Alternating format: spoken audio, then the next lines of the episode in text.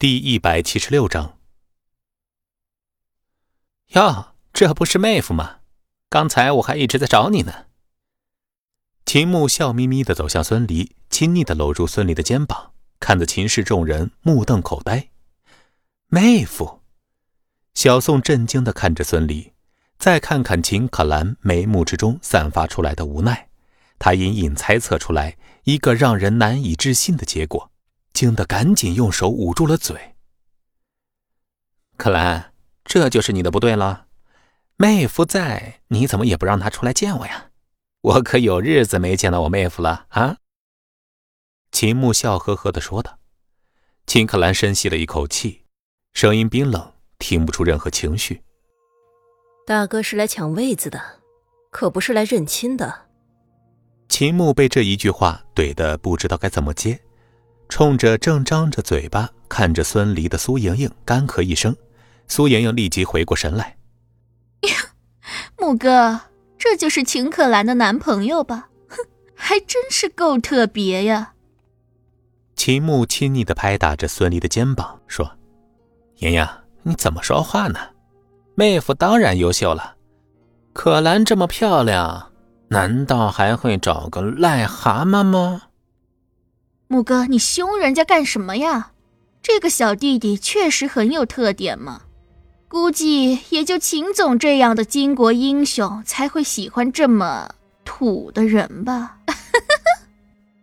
苏莹莹说着，哈哈大笑起来。秦氏高层一个个对她怒目而视，尽管他们震惊于孙离的身份，但是苏莹莹当着他们的面这样侮辱秦可兰，还是让他们难以忍受。饶是秦可兰早就认命了，但是看着孙离还傻乎乎地站在那里，任由秦牧羞辱，他还是难以掩饰心中的愤怒。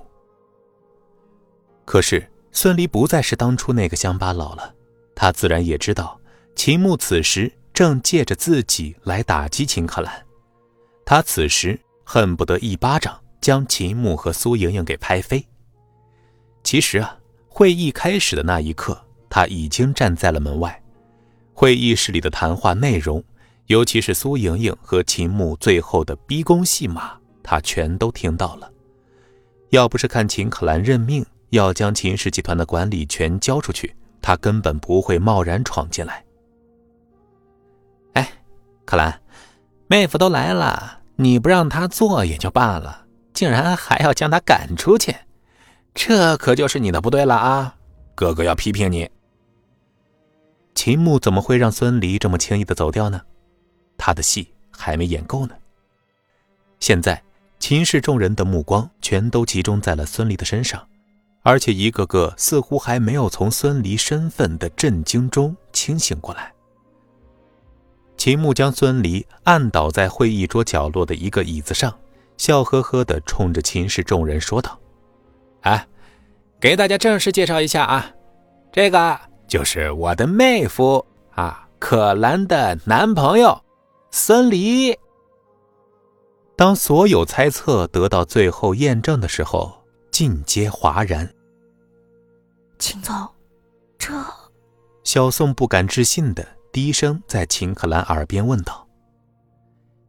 秦可兰现在很愤怒，若不是正在会场上，他早就暴走了。孙离现在越来越让他失望了。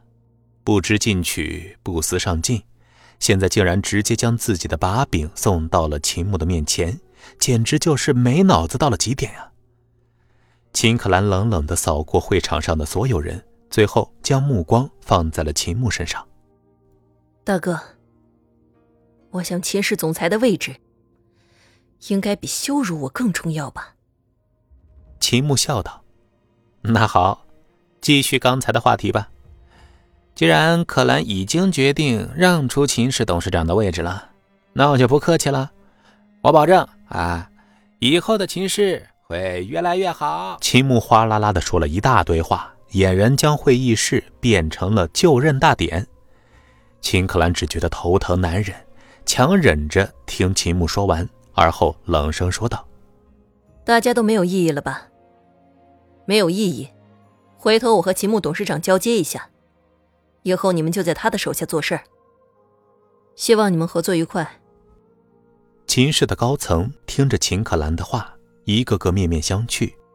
秦氏集团董事长交替，他们自然没有任何的发言权。不过，看着秦可兰就这样被秦牧挤走，心里多少有些难受。秦可兰虽然面上冰冷，行事雷厉风行，但是秦氏集团这几年的发展却是蒸蒸日上的。有几个一路看着秦氏从产值千万到现在产值几十亿的老人，有心站出来支持秦可兰，却被秦可兰用眼神制止了。